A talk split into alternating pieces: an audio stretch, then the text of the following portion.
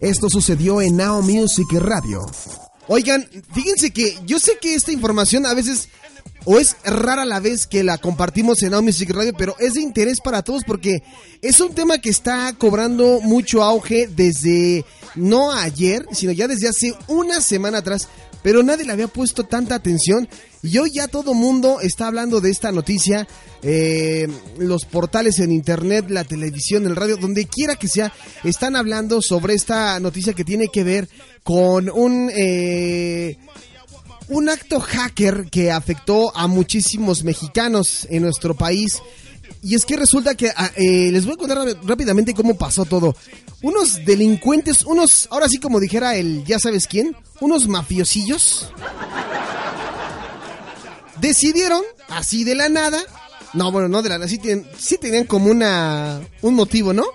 Decidieron sustraer cientos de millones de pesos de bancos mexicanos al crear cuentas fantasmas, bueno, órdenes fantasmas que transfirieron fondos a cuentas falsas y que fueron retirados rápidamente.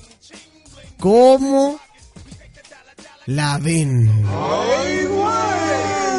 Fíjense, los hackers enviaron las órdenes para mover montos que van de, de, decenas de miles hasta cientos de miles de pesos de bancos como Banorte, que es el banco, la verdad, es el más traqueteado. O sea, Banorte ya es como...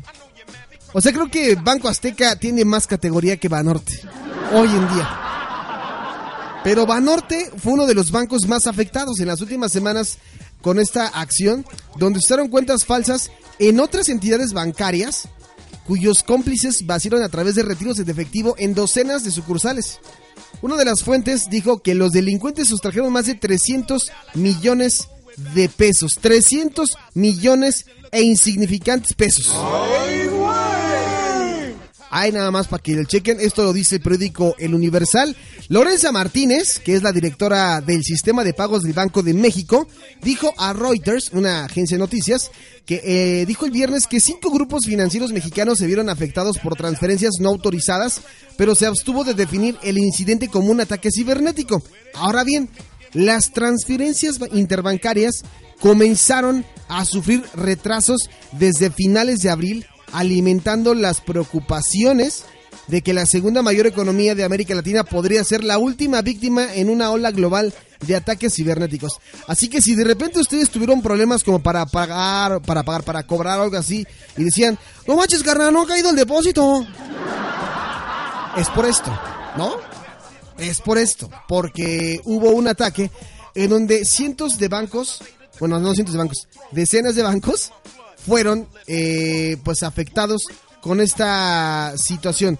Ahora bien, ¿qué va a pasar? Están investigando a estos piratas eh, informáticos que podrían haber recibido ayuda desde, desde adentro de los bancos, ya que estos retiros grandes no son comunes.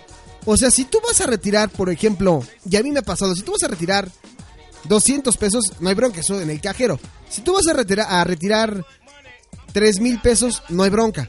La bronca viene cuando ya empiezas a retirar, o sea, para personas que son así, que tienen ingresos decentes y que no son tan magnates como Donald Trump y Carlos Slim. Cuando vas a retirar, no sé, de repente 50 mil pesos, dicen, a ver, qué óvole, qué. Primero su credencial de línea joven y quién es usted para sacar esa lana. Usted no tiene cara como de retirar ese dinero. Entonces, cuando retiras cantidades muy fuertes, los bancos tienen la obligación de avisar a las autoridades financieras y decir, oigan, ¿saben qué? Fulanito de tal está, está sacando dinero muy seguido y está sacando esta, estas cantidades para que él nada más le echen un ojito. Así que si ustedes han tenido problemas, chequenlo directamente con su banco, porque por ese, parece ser que por ahí hay, eh, pues, sí hay un respaldo de parte de las entidades financieras para que no sufran. Y si ustedes ya pagaron cosas, pero no se han visto reflejados sus pagos, pues vayan al banco, lo digan, lo comenten, y ahí les echen la mano, porque esto no se tiene que quedar así y no se tiene que volver a repetir, ¿no? Sí, no manches, ¿cómo que te roban? ¿Cómo que te roban tu quincena, papá? No, pues imagínate, de por sí uno con trabajos gana apenas ahí lo necesario. Y ya de repente... ¿Te está gustando este episodio? Hazte fan desde el botón apoyar del podcast de Nivos. Elige tu aportación y podrás escuchar este y el resto de sus episodios extra. Además, ayudarás a su productor a seguir creando contenido con la misma pasión y dedicación.